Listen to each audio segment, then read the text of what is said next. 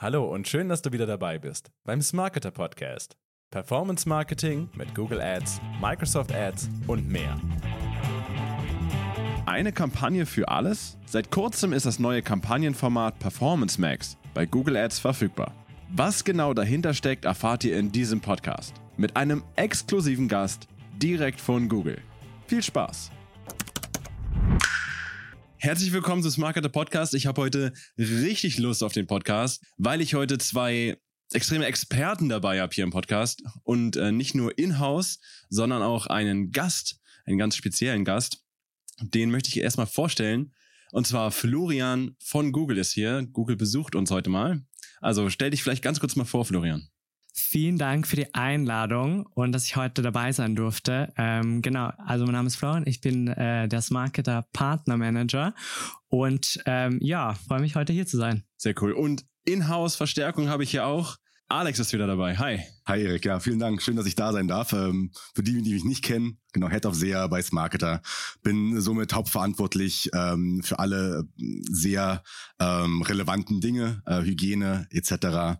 Und ja, ich freue mich auch auf, ähm, auf den Podcast heute. Ja, für die, die die letzten Veranstaltungen, das letzte Jahr an Veranstaltungen von uns verpasst haben, die kennen Alex nicht, aber ansonsten äh, sollte man Stimme und Gesicht auf jeden Fall schon mal gesehen haben.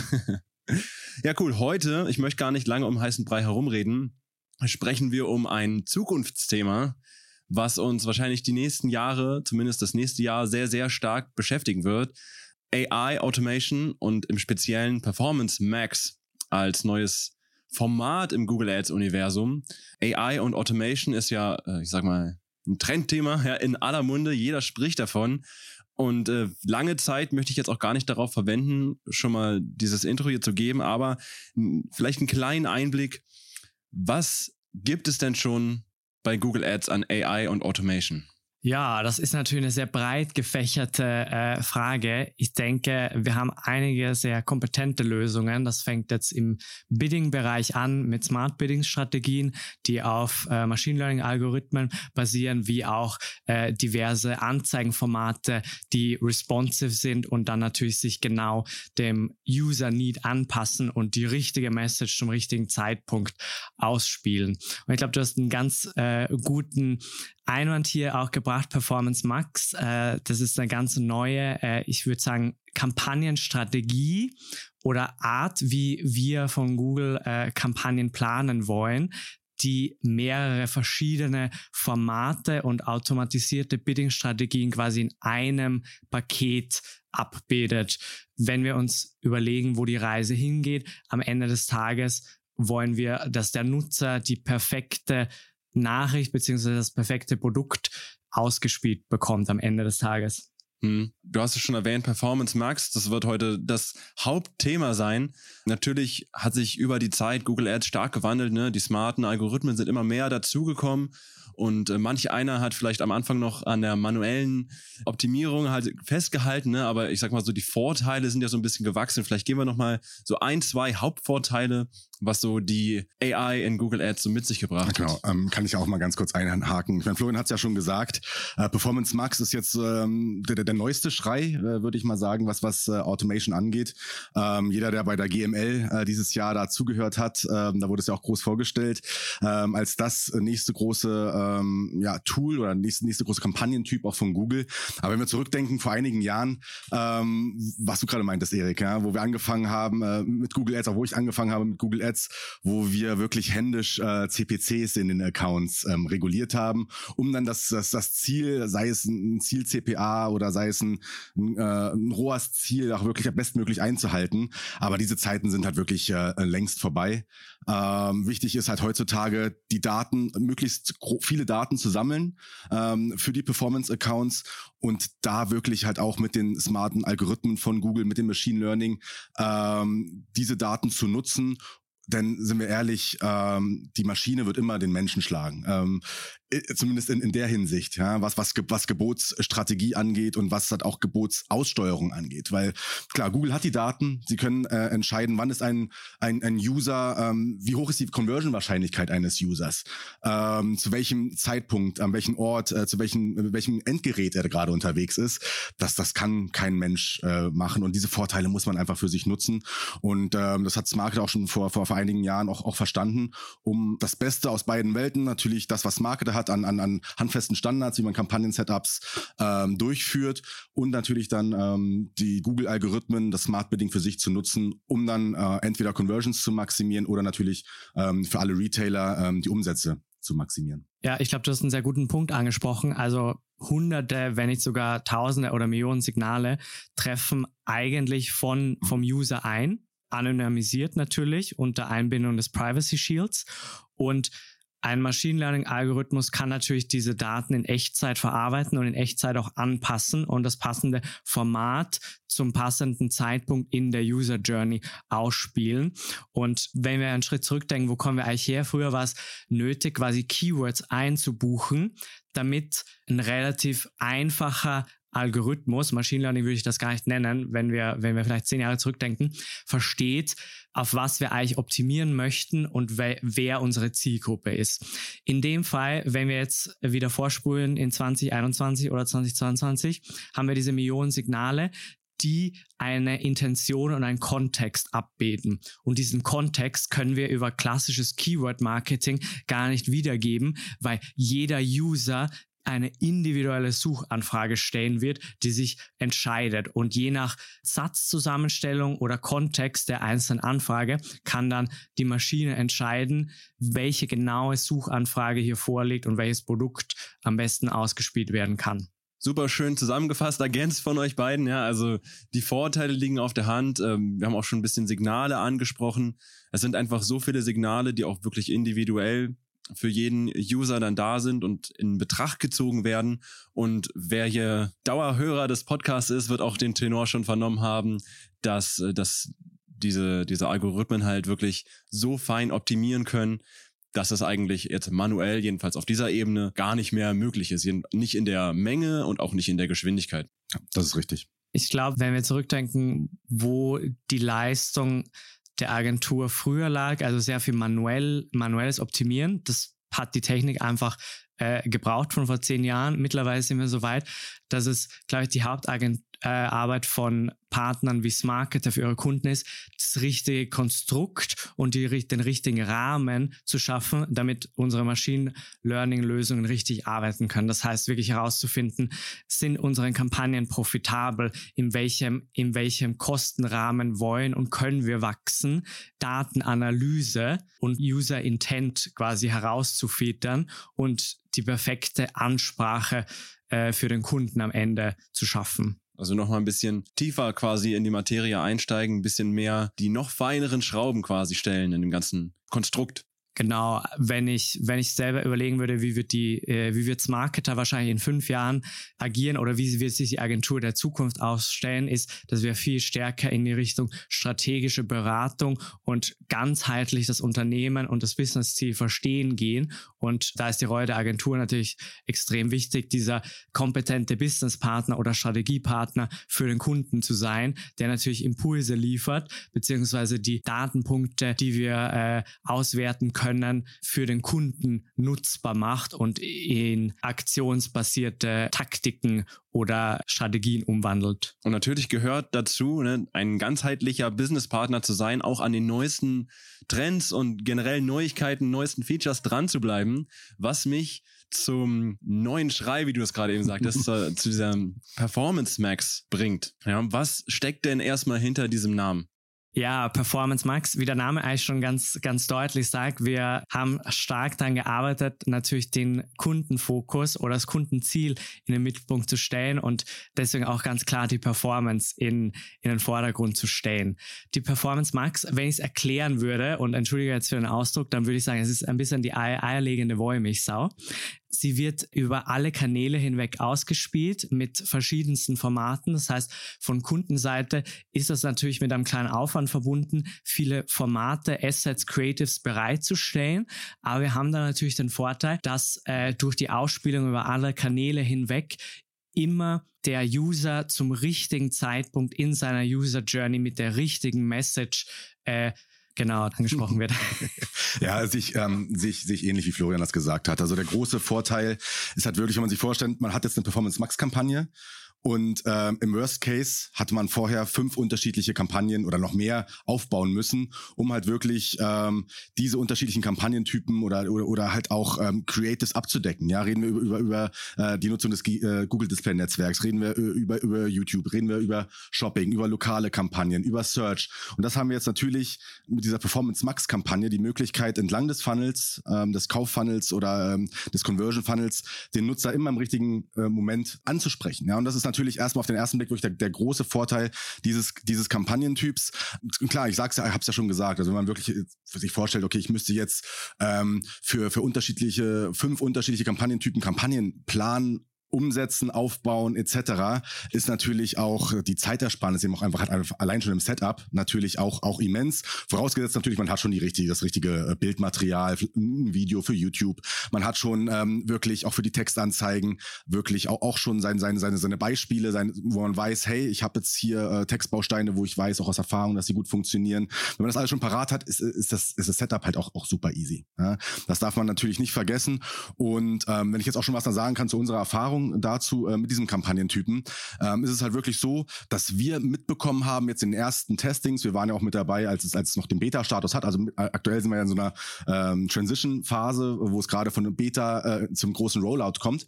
Und ähm, aus unseren Erfahrungen ist es halt wirklich gut, oder wir waren halt begeistert von der Performance in, äh, in, in, in Verticals oder halt auch bei, bei Kunden, die ähm, in einer eindeutigen Nische unterwegs sind.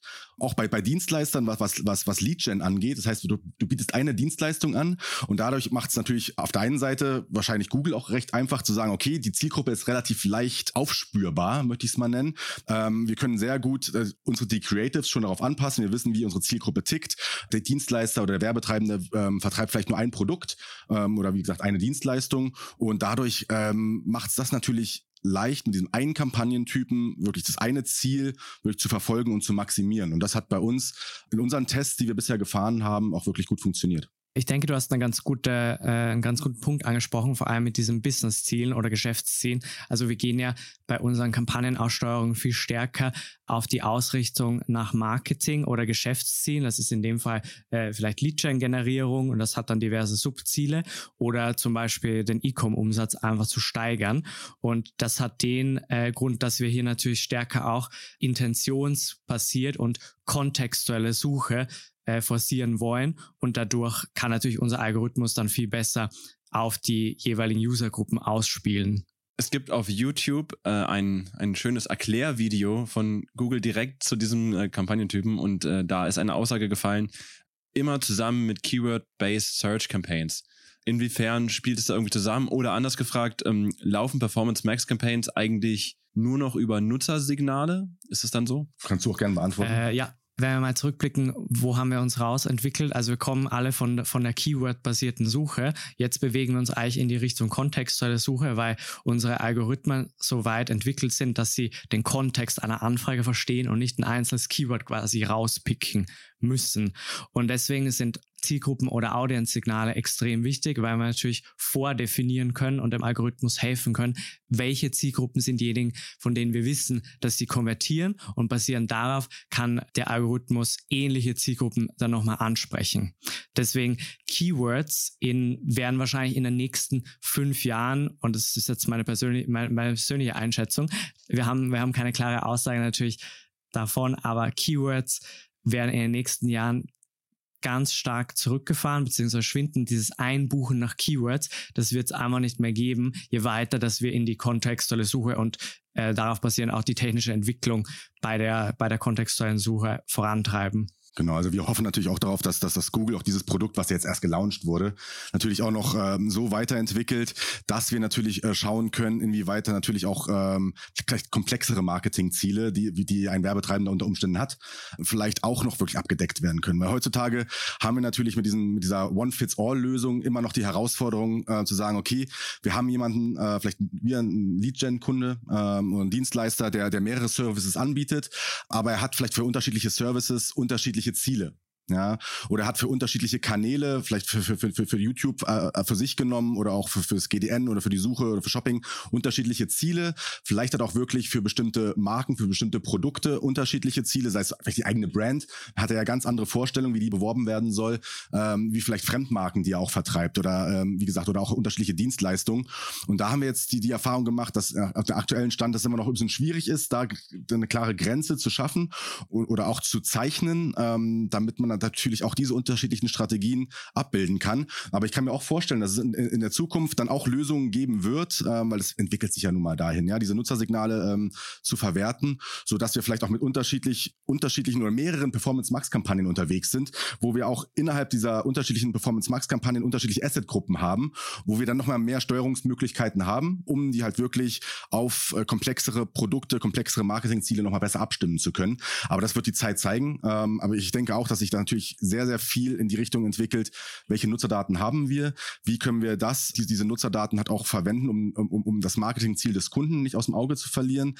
Und äh, das wird halt sehr, sehr spannend sein, wie in der Zukunft ähm, da die Möglichkeiten sind. Ne? Ich gehe mal weiter an dem YouTube-Video lang, weil das echt ein schönes YouTube-Video war. Da wurde eben auch kurz dargestellt, ne, eine, eine Kampagne Performance Max auf so vielen Kanälen ausgespielt und dann ging es so ein bisschen ins Interface rein und zeigte dann, okay, das sind die ganzen Assets, die man einfügen kann. Und ich kann mir vorstellen, dass es für manch einen auch ein bisschen überwältigend ist, oder ich sag mal nicht überwältigend, aber sehr komplex halt ist, weil man so viele Assets äh, einfügen muss. Alex, du hast eben gesagt, okay, wenn man alles schon hat, Textbausteine hat, vielleicht ein YouTube-Video schon hat, fürs GDN schon Bildmaterial hat, dann ist es relativ easy, alles einzufügen.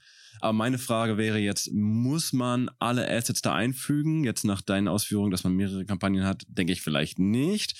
äh, aber äh, wie ist das denn? Muss man alle Assets für diese Kampagne einfügen? Beeinflusst es vielleicht die Performance? Wie ist das? Ähm, ja, gut, dass du es ansprichst. Also es, wir haben ja schon die Erfahrung gesammelt. Also die, die äh, responsiven Display-Ads, die gibt's ja auch nicht erst seit gestern. Äh, da haben wir ja auch schon viel Erfahrung ähm, gesammelt, was natürlich äh, das Hinterlegen von Logos, von Bildmaterial, von, von Videos teilweise. Du kannst ja natürlich auch in den, in, den, in den RDAs, wie wir sie kennen, auch Videos hinterlegen, ähm, die dann im Display-Netzwerk ausgespielt äh, werden. Und ähnlich ist es natürlich hier auch ähm, äh, bei, bei den Performance Max-Kampagnen, dass klar, je mehr auch vielleicht unterschiedliches äh, Material du hast, äh, auch was deine Textbausteine angeht, ja, um dann halt auf Google die Möglichkeit äh, zu geben, zu, zu ähm, ja auch zu probieren erstmal im ersten Schritt, äh, welche Kombinationen funktionieren vielleicht bei welcher Zielgruppe am, am besten, um da natürlich halt auch der der Maschine Futter zu geben, sage ich einfach mal, ja, um wo man dann wirklich auch entscheiden kann, okay, dieses Werbemittel in der Kombination funktioniert vielleicht bei der Zielgruppe äh, besser als ein anderes und klar, je mehr man dann natürlich äh, sich ausprobiert, je mehr äh, auch Material man zur Verfügung stellt, äh, ja, desto desto besser kann es eigentlich äh, dann auch nur laufen. Wichtig ist halt noch äh, zu sagen, wir hatten das das Thema letztens erst, äh, was was, was ähm, das Hinterlegen von YouTube-Videos angeht. Mein Kenntnisstand ist der, hat man kein YouTube-Video zur Hand, wird äh, Google unter Umständen, nicht, nicht immer, das ist äh, so formuliert, selber ein Video kreieren. Und da ist es natürlich, das ist halt immer so ein bisschen mit Vorsicht zu genießen, weil man nicht genau weiß, okay, wie sieht dieses Video aus? Insbesondere, wenn es vielleicht auch nicht mit dem, mit dem Endkunden abgesprochen ist. Ne? Weil manche sind natürlich sehr, sehr, sehr sensibel, was das Bildmaterial angeht sowieso, aber natürlich auch bei den Videos.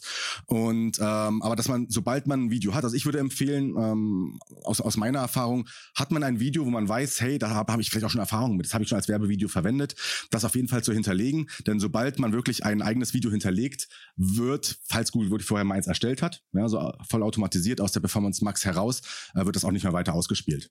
Ja, und das, ähm, deswegen würde ich, ist es meine Empfehlung, hast du ein Video, ich kann auch aus eigener Erfahrung sprechen, dann hinterlege es, äh, weil dann hast du auf jeden Fall komplett die Kontrolle auch darauf, was halt wirklich ausgespielt wird gerade mit diesem YouTube-Video kreieren. Hm. Das war auch noch äh, ein Teil davon, Florian. Du hattest es eben, glaube ich, gerade auch ganz kurz angesprochen. Die YouTube Ad Creator, also wie ganz kurz angerissen. Das ist jetzt nicht das Hauptthema natürlich, aber trotzdem finde ich es interessant. Wie genau funktioniert das, die automatische Erstellung von Videos und was muss man da vielleicht auch reinkippen, reinfüttern, damit es am Ende ein gutes Video wird? Äh, gute Frage. Ich glaube, das kann man am besten vergleichen mit einer unserer Lösungen, dem Videobilder. Da können wir äh, mit diversen Grafiken und Bildern ein relativ einfaches Video kreieren und ähnlich funktioniert auch die Creo in der, in der Performance Max. Was man klar sagen muss, natürlich sollte jede, jede äh, Brand eine Videostrategie haben. Es ist natürlich aufgrund der äh, initialen Investmentkosten nicht immer für jeden tragbar. Ich glaube, das Wichtigste in dem Fall ist einmal zu sagen, wir geben der Maschine alle Werkzeuge mit, die es eventuell brauchen kann und dann wird der Algorithmus selbst entscheiden, wann, wo welches Format ausgespielt wird, aufgrund der Nutzerintention und der User Journey und wie wir uns alle durchs Internet bewegen, sind diverse Touchpoints, die wir jeden, jeden Tag mehrmals abgrasen. Und ähm, ja, es ist eine ganz coole Sache, weil wir können uns darauf verlassen, dass aufgrund von Kontext und Intention dass die richtige Message dem richtigen Kunden ausgespielt wird, weil es gibt nichts lästigeres am Ende des Tages wie Werbung, die nicht relevant ist. Also Werbung ist per se nichts Schlechtes, solange sie Nutzer-Need befriedigt oder am Ende, am Ende des Tages einfach. Und bei YouTube-Videos kommt vielleicht auch noch dazu, wenn es ein cooles Video ist, guckt man sich das vielleicht äh, schon ab und zu mal an. Ne? Also mir ist es auch passiert, dass meine YouTube-Ad kam und dann dachte ich auch, ist eigentlich ein cooles Video an sich, ne, weil ich Video an sich mag und denke mir, okay, gucke ich mir dann auch an. Ne? Und ist, ist vielleicht auch ein Faktor einfach. Ja, ja klar. Also auch, auch bei YouTube-Videos, entschuldige Florian, es ist natürlich super wichtig, deswegen sage ich ja schon, wenn, man sollte natürlich wenn man Videomaterial schon hat, das auch nutzen und auch wohl überlegt äh, auch ähm, an die ganze Sache herangehen, wie man so ein Video strukturiert. Je nachdem immer im Hinterkopf behalten, was ist eigentlich das Ziel, ähm, was verfolge ich, ich, ich damit und ähm, auch aus, aus, aus persönlicher Erfahrung. Ich bin ja auch ein YouTube-Konsument, äh, auch nicht, auch nicht gerade knapp und da ist es für mich halt auch immer es ist, passiert selten, aber es passiert ab und zu wirklich, wo ich sage, okay, es ist ein skippable äh, Video, ja, das, was man nach fünf Sekunden überspringen kann, aber wo, wo, wo es gleich meine Aufmerksamkeit komplett catcht, wo ich denke, oh, okay, jetzt, jetzt, jetzt hat er mich und jetzt, jetzt gucke ich mal wirklich, was steckt dahinter. Und das muss man natürlich auch, äh, was Florian schon sagte, ja, mit, bei der, bei der Videoerstellung, da muss man schon ähm, sich ein Konzept überlegen, ähm, wie schaffe ich es halt wirklich die Aufmerksamkeit des Kunden auch wirklich ähm, für mich, für mein Produkt, für mein, für mein Ziel, was ich habe, ähm, ja auch, auch, auch wirklich ähm, ja, zu, zu, zu entdecken und dann entsteht eigentlich ein erfolgreicher oder einen erfolgreichen Creative dann auch nichts im Wege. Ich glaube, äh, den Tipp kann man auf, auf viele Formate umwälzen, nicht nur auf Video ein Vorteil, der ganz klar aus dem Digitalmarketing entstanden ist, es zwingt irgendwo Unternehmen und Marken relevante Kundenkommunikation aufzubauen, die ehrlich und transparent ist. Ich glaube, eine der Marken, die das extrem gut macht, ist zum Beispiel ähm, Oatly. Äh, die haben eine sehr offene, sehr klare und sehr ehrliche Kommunikationsstruktur. Wenn wir uns anschauen, äh, auf der äh, Verpackung von diversen, von diversen Oatly-Produkten, äh, also im Prinzip Hafermilch. Die Kommunikation ist immer sehr geradeaus, sehr straightforward, sehr äh, vertrauensbildend. Und wenn wir unseren Markt umschauen, es gibt viele große Marken, bei denen die Kommunikation trotzdem sehr weit weg ist und sehr surreal und oft nicht sehr nutzerfreundlich ist. Ich glaube, da, das hat sich irgendwie in den 60er Jahren irgendwo mal eingebürgert und es haben bisher nicht viele Marken geschafft, diese, diese, diesen offenen Kommunikationskanal auch richtig zu nutzen.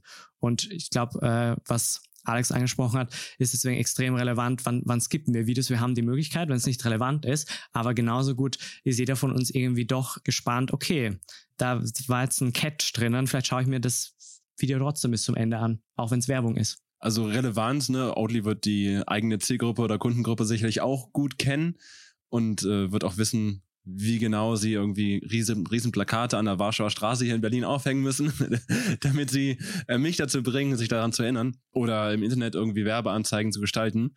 Wir sind jetzt schon um dieses Thema ganz oft so rumgegangen. User Targeting oder wie es auch in dem Video erwähnt wurde, Audience Signals. Das war auch ein ganz großes Thema. Unter anderem fand ich spannend, dass man selber auch Audience Signals als Account Manager einfügen kann. Was steckt denn da dahinter? Äh, ich glaube, da kann ich nochmal zurückgehen auf den Punkt kontextuelle Suche und Intention. Also ihr als Account Manager und SEA-Spezialisten wisst ja am besten, wer die Zielgruppe für eure Marke ist. Deswegen können wir da dem Algorithmus auch unter die Arme greifen oder eine Starthilfe sozusagen geben und sagen, schau, das sind die Zielgruppen, von denen wir wissen, dass sie unser Produkt kaufen, dass sie unser Produkt interessant finden und basierend darauf lernst du dann und entwickelst dich weiter und schaust, vielleicht entdeckst du Zielgruppen, die wir bisher nicht am Schirm hatten. Also das ist auf jeden Fall der Vorteil und das zeigt so ein bisschen die Gesamtentwicklung und im Idealfall ist es natürlich vorhanden. Wir können natürlich auch ohne arbeiten, aber dann braucht die Test- und Lernphase einfach ein bisschen länger. Genau, und im Idealfall hast du natürlich ähm, schon Kampagnen am Laufen, aus, aus denen du schon die Informationen ziehen kannst, respektive aus den Zielgruppen, die in deinem Konto oder in den Kampagnen hinterlegt sind, wo du auch schon genau siehst und weißt und, und auch herausfinden kannst. Natürlich, wenn du ein bisschen tiefer in wirklich äh, eine wirklich wertvolle ähm, Zielgruppe reinschaust, beispielsweise, also ich, wir machen das immer ganz gerne, wir schauen uns mal an, okay, was, was für User verstecken sich eigentlich unter unseren ähm, äh, Nutzern, die wirklich eine, äh, unsere Hauptconversion erfüllt haben. Und ist diese Zielgruppe groß genug? Also sagen wir mal zum Beispiel, oder wir machen es ganz einfach, äh, die Käuferliste. Ja, du hast eine lange Käuferliste und kannst dir genau anschauen, wie ist eigentlich diese Zusammensetzung innerhalb ähm, ähm, dieser Zielgruppe, die ja, ich meine, klar, die haben gekauft, das heißt, sie werden wahrscheinlich schon sehr relevant sein. Und dann kann man natürlich ähm, diese Zielgruppen auch dann nutzen, ja. Und äh, ich denke, ich bin stecke natürlich nicht so tief drin, habe nicht diese Insights, die vielleicht der Flo hat, aber ähm, dass man natürlich dann um ähm, diese Kampagne auch auch schon wirklich von, von vornherein ähm, ja diese Starthilfe zu geben, ähm, damit sie möglichst gut anläuft, um man vielleicht am Anfang unter Umständen Streuverluste einfach zu minimieren. Ja, und so habe ich es auch verstanden und ich bin froh, dass das das Flo das auch jetzt bestätigt hat oder wir, wir haben es so verstanden, ähm, dass das so auch dann äh, Best Practice ist. Also viele, viele spannende Features äh, da drin, also viele Sachen, die man auch noch ähm, so irgendwie selbst steuern kann. Ne? Und du hattest eben gesagt, ähm, irgendwie Voraussetzungen, um das zu starten, dass man schon ein bisschen die Zielgruppe kennt. Was mich auch äh, zum Thema Voraussetzungen rüberleitet, weil ganz oft in, in unserem Podcast wurde auch gesagt, okay, um irgendwie mit Algorithmen mal in Kontakt zu kommen, gerade am Anfang, ne, Ziel CPA, Ziel ROAS, die Geburtsstrategien auszuwählen, brauchst du eine gewisse Conversion Datengrundlage, ja, also eine Datengrundlage muss da sein. Jetzt frage ich mich, ganz neues Format, was viel auf so Nutzersignale abzielt oder darauf basiert. Was ist denn die Voraussetzung, wenn es eine gibt, um so eine Kampagne zu starten? Naja, funktionierendes Conversion Tracking auf jeden Fall. also das ist, das ist, es ist ja ähm, wie überall im Performance Marketing. Also ich meine, hast du keine Performance ähm, keine Performance Signale, ähm, kannst du dich auf den Kopf stellen und das Ding wird halt nie performant laufen. Ja, ähm, das, das, das steckt da schon im Wort drin. Das heißt, du brauchst natürlich äh, eine solide und äh, Idealfall natürlich auch eine fundierte ähm, Conversion-Grundlage, ähm, wo du weißt, okay, wo du dem Algorithmus oder der Kampagne auch mitgeben kannst, hey, diese Conversion-Aktion ist das, was äh, uns äh, stark äh, interessiert. Ähm, darauf äh, soll der Fokus liegen, um, ähm, tja, klar, und um dann natürlich der Kampagne auch die Möglichkeit zu geben, äh, deine richtige Audience anzusprechen im richtigen Zeitpunkt. Aber sonst. Eine Kur ist ganz hilfreich. Also am Ende, ja, am Ende, des Tages, was, was ist unser Ziel? Und ich glaube, da ist die Agentur der Zukunft oder auch schon die Agentur von heute ein wesentlicher Businesspartner und Experte, da dieses Ziel, ROAS oder Kur, wie wir es auch immer nennen wollen, herauszuarbeiten viel Zielgruppen natürlich ganz klar definieren. Viele Marken haben das, oder vor allem kleinere Marken tun sich da schwer, ihre Zielgruppe zu fassen. Natürlich, je genauer die Marke die Zielgruppe kennt, desto genauer können wir darauf ausspielen und generell die Rahmenbedingungen schaffen mit einer, mit einer Message und einem Creative, das genau diese Zielgruppe eben überzeugt, beziehungsweise natürlich ist das ein Test- und Lernansatz. Viele verschiedene Messages konvertieren vielleicht bei verschiedenen äh, Subzielgruppen. Und äh, das ist das Schöne an Machine Learning. Machine Learning wird dann genau die gezielte Message der einen Subgruppe ausspielen, beziehungsweise vielleicht eine leicht abgewandelte Message einer anderen Subzielgruppe. Also da auch wieder sehr feine Ausspielung anhand von ja von den Algorithmen von Machine Learning, die weiß, okay, wie tickt diese Zielgruppe und welche Message, welches Creative überzeugt die Zielgruppe dann, ja. Was mir gerade noch eingefallen ist, äh, Alex, wo du gerade über ähm, Conversions geredet hast, ja. einer der ja recht neuen Podcasts von uns, das ging alles um Soft Conversions und andere Signale als jetzt die, ich sag mal, Conversion, die quasi ein Kauf ist oder mhm. dann das Formular abschicken, ne, was dann die End-Conversion sozusagen ist bei einem Dienstleister, äh, einfach so andere Signale mit reinzunehmen, die jetzt vielleicht eine harte Conversion darstellen, sondern eben Soft-Conversions. Inwiefern spielt das dann da eine, eine Rolle, gerade auch wenn man so ans, ans Agenturbusiness vielleicht denkt? Ja, unbedingt. Ein super spannendes Thema, super wichtiges Thema. Insbesondere natürlich ist es bei, bei den Lead-Gen-Kunden immer noch ähm, nicht ganz so einfach, häufig wirklich auch ähm, die Qualität eines Leads und unter Umständen einfach ähm, ja, zu beeinflussen. Weil häufig sagen wir, oder in der Vergangenheit wurde häufig gesagt, gut, unser Ziel ist natürlich, ähm, die Leads zu generieren und dann ähm, muss man natürlich schauen, okay, was, was fehlt dann vielleicht dem Kunden ähm, auf, auf der Seite, damit er dann halt aus diesem Lead dann auch wirklich vielleicht einen Abschluss macht. Weil häufig sind es ja wirklich nur Leads, die, die wir generieren. Und äh, wenn man jetzt überlegt, naja gut, man könnte aber dann auch überlegen, inwieweit kann ich dann halt wirklich diese Leads und dann nochmal diese Conversion Rate von Lead hin zu wirklich zum Abschluss die der Kunde dann registriert, wieder für uns verwenden fürs Performance Marketing, ähm, indem wir diese Daten halt wieder zurückspielen in den Account, dieser Conversion unter Umständen einen ganz anderen Wert verpassen. Ja, wir sagen, okay, ein Lead ist für uns, das kann man sich ja ausrechnen, ein Lead ist für uns vielleicht, hat einen Wert von eins, aber der Abschluss, der hat vielleicht schon einen Wert von zwei, weil das ist natürlich äh, für den Kunden wesentlich wertvoller. Das sollten wir dem Algorithmus auch mitgeben, dass dieser Conversion-Wert, ja, deswegen heißt das heißt dieses dieser dieser Wert auch immer Conversion Wert und nicht unbedingt Umsatz. Ja, ähm, und dass dieser Conversion Wert, dass der Algorithmus auch weiß, ah okay, dieser qualitative Abschluss, also dieser Lead, der wirklich zu einem Abschluss wurde, äh, diese Person ist für mich wertvoller als als eine Person oder eine, eine, eine Conversion Aktion, die eine Person erfüllt hat, die nur ein Lead generiert hat, aber keinen zum Schluss nicht äh, abgeschlossen hat. Ja, zum Beispiel das Abonnement für für irgendeine Software etc. Ne, was es auch immer ist. Ja. Und wenn man halt diese diese Daten äh, noch nutzt für sich, schafft man es natürlich dann auch mit der Zeit qualitativ hochwertigere Leads für den Kunden zu generieren, weil wir halt einfach die, die Spreu vom Weizen so ein bisschen trennen können. Ja, und das ist jetzt das ist natürlich schon äh, mit Offline Conversion Tracking, was ich jetzt angesprochen habe, natürlich schon ein Beispiel, wenn wir da alle Lead-Gen-Kunden dahin bekommen, dazu bekommen, diese Daten aus ihrem CRM unter Umständen wieder zurück ins System zu spielen. Wir wissen, ah, okay, der ist ja, das ist halt wirklich war ein Lead, der ist konvertiert am Ende und für uns wesentlich wertvoller. Dann können wir natürlich auch gewährleisten, dass, äh, dass, dass wir noch mehr Qualität in diese Kampagnen bringen. Aber das hat nur ein Beispiel. Das ist natürlich schon sehr, sehr High-End und wäre natürlich ideal, wenn wir das halt wirklich überall flächendeckend umgesetzt bekommen. Aber teilweise gibt es natürlich auch immer technische äh, Hürden, die man überspringen muss. Das ist nicht immer möglich. Aber man kann sich auch viel, viel einfacher ähm, vorstellen, dass man schon überlegt, okay, äh, wie sieht denn der Funnel zum Beispiel aus auf der Seite ähm, des, des Kunden, wenn ich den Kunden biete eine Dienstleistung an, er klickt auf eine Anzeige, er kommt zu mir auf die, auf die Seite. Was will ich denn als nächstes, was der Kunde halt wirklich als Aktion durchführt? Was äh, signalisiert uns, dem Algorithmus, ähm, dass es ein interessierter User ist? Wie kann ich den interessierten vom nicht interessierten User unterscheiden?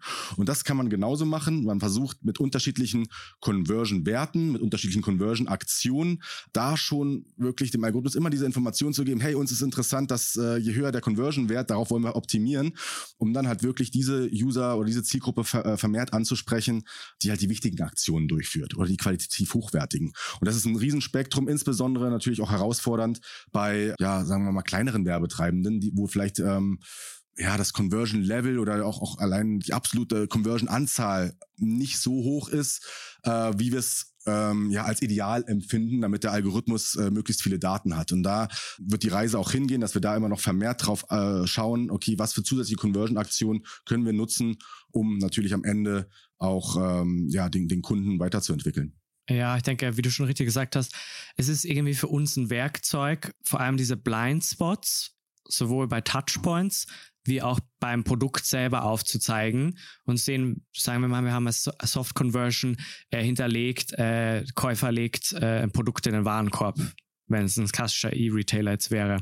Und wir messen dann, okay, wie ist die Abbruchsrate von hat in den Warenkorb gelegt, beziehungsweise kauft das Produkt am Ende auch. Und vielleicht können wir dadurch herausfinden, okay, gibt es bestimmte Touchpoints, zum Beispiel bestimmte Payment-Methoden, die vielleicht nicht mehr äh, den Zahn äh, der Zeit entsprechen? Gibt es vielleicht Themen am Produkt, wo dann vielleicht ein vergleichbares, besseres Produkt gefunden wird? Also es zeigt so ein bisschen diese Blindspots auf einerseits als Möglichkeit und zwingt uns so ein bisschen, äh, diese auch zu bearbeiten, damit am Ende ein besseres Ergebnis für den Kunden rauskommt und der genau äh, sein Bedürfnis decken kann. Also schon ein großes Thema an sich und äh, wenn eben die Datengrundlage dadurch auch vergrößert wird durch Soft Conversions, dann fällt es auch einfacher eben mit Performance Max wahrscheinlich zu starten oder dann sage ich mal erhöht es auch gleichzeitig die Performance von Performance Max, doppelt Performance.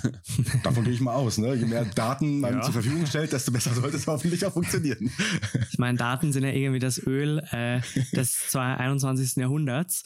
Natürlich muss man dazu sagen, dass alles unter dem, unter dem äh, Mantel des Privacy Shields auch, wo es diverse neue Entwicklungen geht, um natürlich Daten vor allem, also kein individuellen User hier herauszustellen, sondern mehr in, in Kohorten und Interessensgruppen auch zu denken. Also Privacy Shield ist da natürlich eine wichtige Komponente auch in diesem Bereich, um einfach sicherzustellen, dass der User geschützt ist natürlich, aber trotzdem es bis zu einem gewissen Grad nicht möglich ist, die beste Performance für den Kunden und für die Marke herauszustellen im Endeffekt geht es ja dabei dann um das, das Signal an sich, ne? Und dann die Zusammenhänge und nicht um die einzelne Person oder den einzelnen User an sich. Ja, ja. das ist richtig. Dann äh, lass uns nochmal über ein Thema sprechen, was, was mit den Algorithmen oder mit Smart Bidding äh, auch immer noch so ein bisschen aufgekommen ist. Und zwar Dinge, die man noch, vielleicht auch von den Leuten, die noch gerne manuell optimieren oder früher das so geliebt haben, ne? was kann man jetzt noch fein einstellen, was kann man jetzt noch einsehen und wo, sage ich mal, hört die, äh, die transparente Schicht in diesem ganzen Konstrukt Performance Max aus? Wo ist denn, wo ist da quasi der, der Motor von neuen Autos, das man nicht mehr selber reparieren kann? äh, wo, wo ist es denn verdeckt? Ja, du kannst es ja nicht mehr selber reparieren, du siehst den Motor ja eigentlich auch gar nicht mehr. Und das ist halt natürlich immer ähm, so, so ein bisschen der Knackpunkt und, und auch noch so ein bisschen, glaube ich, ein Grund, wieso viele ähm, da auch ein bisschen Vertrauen verlieren unter Umständen, weil man natürlich, ähm, auch jetzt Performance Max ist ja klar, es ist halt immer noch ein sehr früh im Stadium äh, dieses Kampagnentyps, aber es ist natürlich auch, auch ähm, für uns dann schwierig zu sehen, okay, aber was, welche, welche Suchanfragen werden jetzt halt wirklich mit abgedeckt? Ähm, kann ich sicherstellen, dass ich auch wirklich das bewerbe, was ich, äh, was ich bewerben will, vornehmlich und dass ich nicht vielleicht Sachen bewerbe von einem Werbetreibenden, die ich, ähm, die wir äh, mit einem anderen Ziel verfolgen oder die wir gar nicht, ähm, gar nicht bewerben möchten unter Umständen. Ne? Äh, weil diese Daten haben wir in der Vergangenheit natürlich auch mal gerne genutzt, ähm, um auch zu, zu entscheiden, ah, okay, ähm, inwieweit kann ich, kann ich hieraus dann auch nochmal ähm, Rückschlüsse äh, ziehen auf das, was ich vielleicht mit anderen Kampagnentypen nochmal bewerben möchte. Klar, bei Performance Max deckt das natürlich den ganzen Funnel ab. Daher ähm, ist es natürlich dann hinfällig zu sagen, okay, ich, ich sehe zum Beispiel, klassisches Beispiel früher, reguläre Shopping-Kampagnen äh, in Verbindung mit dem Zielrohrs hat ja auch nicht schlecht performt, ja, darf man ja nicht vergessen.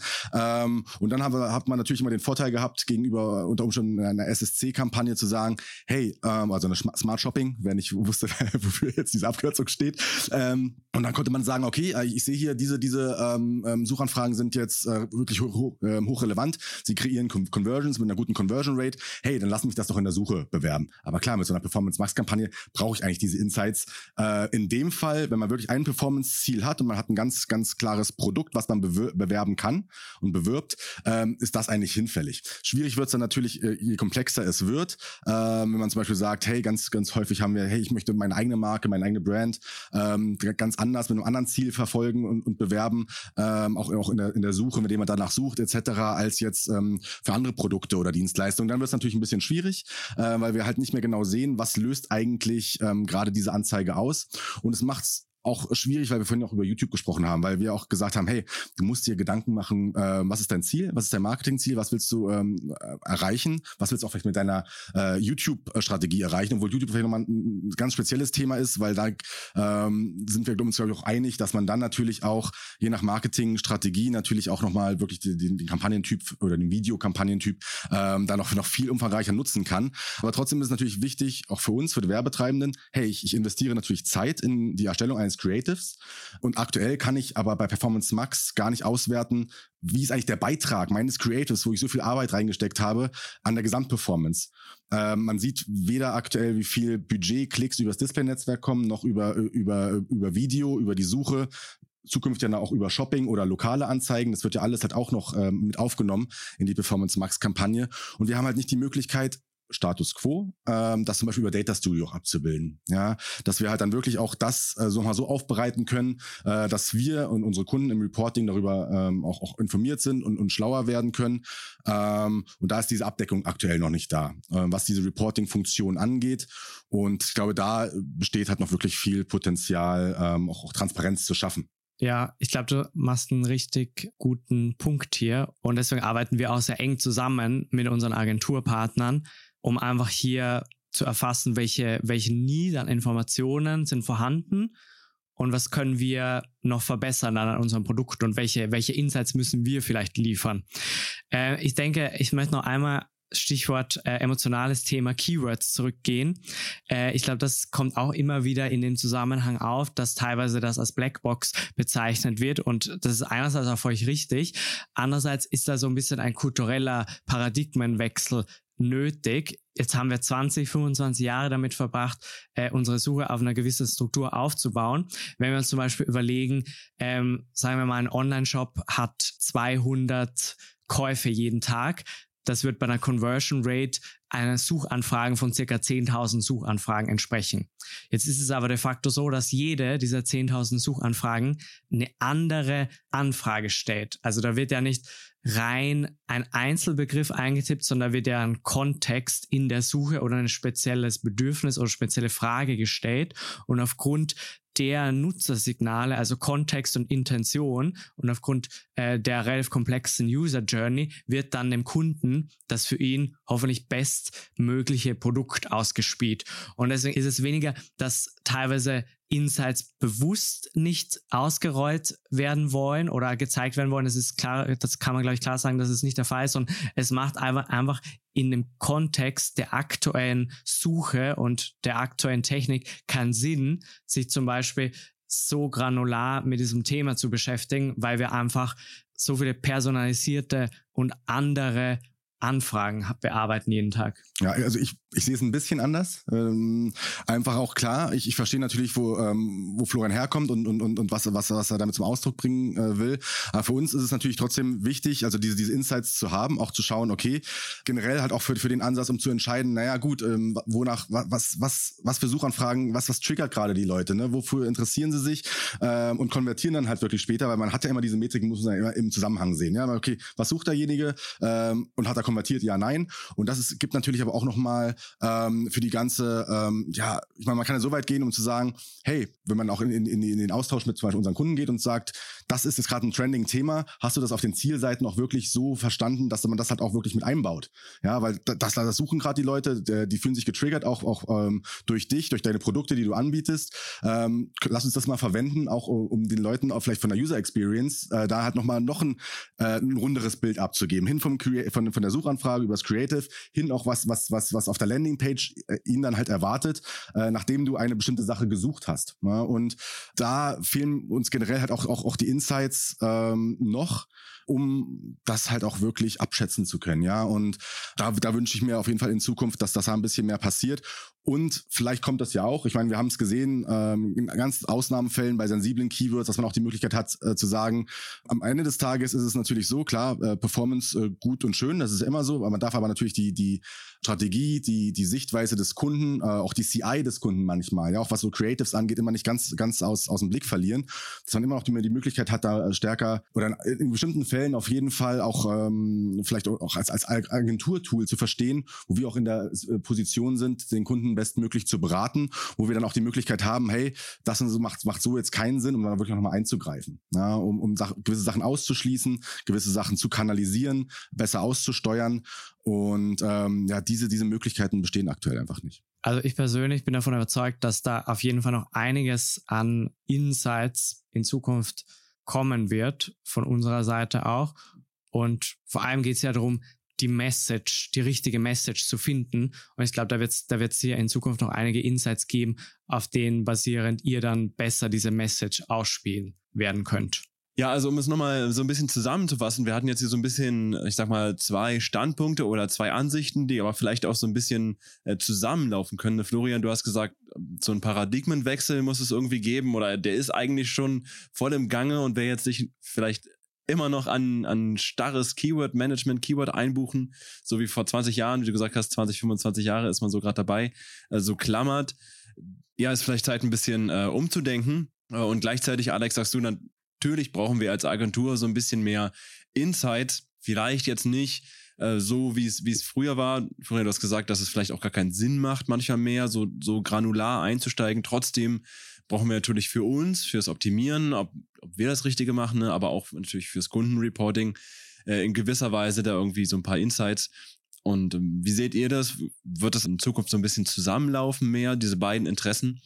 Also ich denke, das machen wir eigentlich ja schon ganz stark und vor allem mit äh, Top-Partnern wie Smarketer und anderen großen Agenturen arbeiten wir sehr eng auch in puncto Feedback zu neuen Produkten zusammen. Und was man aus vergangenen Entwicklungen sagen kann, ähm, klar, wenn ein Produkt gelauncht wird, dann äh, gibt es erstmal eine Testphase und dann sprechen wir uns eigentlich nochmal relativ eng ab und geben irgendwie Feedback weiter und dann gibt es im Normalfall immer wieder weitere Insights, Features oder diverse andere Updates und Anpassungen, um hier einfach, sage ich mal, einen bestmöglichen Outcome für den Kunden zu erwirtschaften am Ende des Tages. Klar muss man sagen, Machine Learning und Automation und AI, das ist natürlich bis zu einem gewissen Grad ein Kontrollverlust. Und ich glaube, das muss man jetzt auch erstmal lernen, dass man gewisse Themen absichtlich abgibt und nicht Sinn der Sache ist, dass man die Maschine kontrolliert.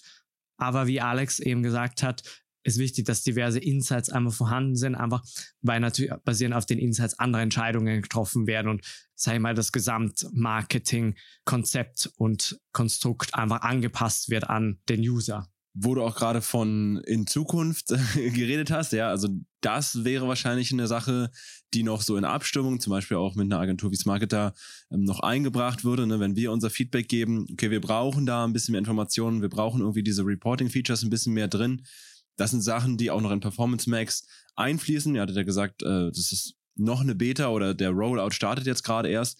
Was sind denn noch so generell Themen, vielleicht auch in Bezug auf Performance Max, aber auch in Bezug auf Automation, vielleicht so übergreifend, die jetzt in Zukunft wichtig werden? Was sind denn noch so neue Features, die geplant werden? Und besonders im nächsten Jahr, aber auch vielleicht schon ein bisschen weiter gedacht.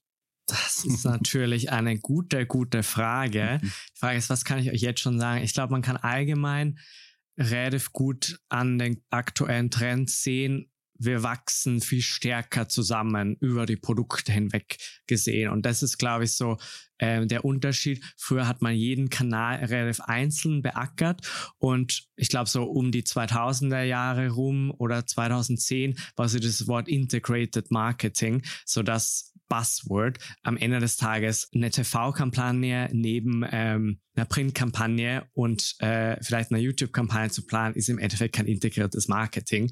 Ein integriertes Marketing ist einfach, ich habe eine Datenstrategie, ich habe ein Konzept dahinter, ich weiß, welche Daten brauche ich, natürlich im Hinblick auf Privacy Shield und so weiter. Und was mache ich mit den Daten und welche Entscheidungen treffe ich darauf? Und im Idealfall habe ich natürlich eine dahinterliegende Cloud-Datenstrategie oder ein Customer, äh, eine Customer Data Plattform, wo natürlich diese ganzen Informationen zusammenlaufen. Und dann kann ich eine informierte Entscheidung treffen, wo die Reise für meine Kundenansprachen, für meine Marke hingehen soll.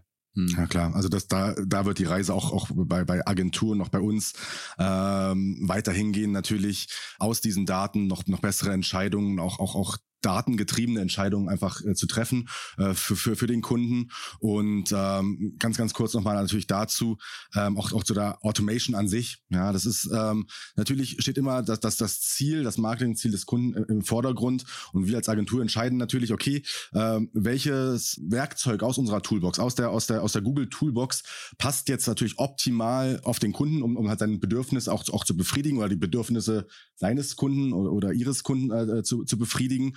Und es macht natürlich keinen Sinn, irgendeine Automatisierung herzunehmen und zu sagen, okay, ich nehme das jetzt und, und stülpe es einem vorhandenen Konstrukt irgendwie über, ohne das Setup so anzupassen, dass es optimal äh, in Zusammenklang mit diesen, mit dem Automatismen auch wirklich am, am besten funktioniert. Und äh, das wird die Zukunft einfach zeigen. Ja? Was, äh, was wird es für Anpassungen geben? Wie können wir wirklich die Ziele des Kunden ähm, damit komplett befriedigen, den Traffic richtig kanalisieren, äh, auf, auch bei komplexeren Produkten. Und das wird immer noch die, die, die, Kunst sein, auch für Agenturen, ähm, da wirklich ähm, ja, die richtige Strategie zu finden, die richtigen Tools und richtigen Kampagnentypen zu verwenden, um halt wirklich am Ende des Tages beim Retailer den Umsatz zu maximieren oder, oder, oder die, den Profit zu maximieren. Und ja, das wird auf jeden Fall eine spannende, spannende Phase, ähm, weil wir haben super viele gute Erfahrungen gemacht mit, mit Automatisierung und ähm, auch in Abstimmung mit Google. Wir sind da immer in Feedback-Loops unterwegs und auch, äh, dass wir natürlich auch versuchen, Google dann immer näher zu bringen, hey, aus dem und dem Grund passt das jetzt hier aktuell vielleicht nicht. Ähm, auch aus unserer Erfahrung ist halt so, dass, dass dieses Feedback auch wirklich gehört wird und dann natürlich auch nochmal ähm, Anpassungen vielleicht vorgenommen werden, um ähm, ja, das dann halt auch wirklich noch, noch, noch zielgerichteter zu verwenden. Ich denke, du hast einen ganz wichtigen Punkt noch angesprochen. Wir müssen, müssen die Herangehensweise auch ändern. Viele Agenturen haben natürlich ihr eigenes Secret Recipe oder ihr Geheimrezept einmal für Account äh, Performance, äh, Account Strukturen über die Jahre mit viel, mit viel Know-how aufgebaut. Und jetzt müssen wir einen Schritt hiervon zurücknehmen, schauen, starten wir wirklich bei Automation und bauen die Agenturleistung rund um unsere Automation Solution auf oder stülpen wir quasi diverse Einzel-Automation oder Machine Learning Solutions in ein vorhandenes Konstrukt. Und ich glaube, wo was der Outcome von der, von, von der zweiten Variante wäre, das können wir uns alle denken. Ähm, und ich glaube, da wird sich in den nächsten Jahren die Spreu vom Weizen auch in der Agenturszene und in der Digitalszene trennen. Die Agenturen, die es hinbekommen, an der Automatisierung zu starten und sich da rundherum aufzustellen, das werden am Ende die Gewinner im Markt sein, die die beste Performance für ihren Kunden herausholen. Ein sehr, sehr schönes Schlusswort. Ich bin gespannt, äh, was es noch weiter geben wird im nächsten Jahr, besonders wie sich Performance Max auch entwickeln wird, äh, wie wir da auch äh, unser Feedback noch dazu geben können. Und ja, vielen, vielen Dank, Florian, dass du heute hier zu Gast bei uns warst und natürlich auch Alex, vielen Dank, dass du hier im Podcast warst. Hat mir super viel Spaß gemacht. Ich glaube, ich habe nicht zu viel versprochen am Anfang, dass es ein super spannender Podcast wird. Vielen, vielen Dank für die Einladung. Ja, vielen Dank, Erik. War wie immer ein Fest. Hey, danke fürs Anhören. Wenn dir der Podcast gefällt, dann abonniere uns auf Spotify oder der Podcast-Plattform deiner Wahl. Und wenn du Hilfe bei Google Ads oder Microsoft Ads brauchst, besuche smarketer.de und kontaktiere uns. Bis zum nächsten Mal.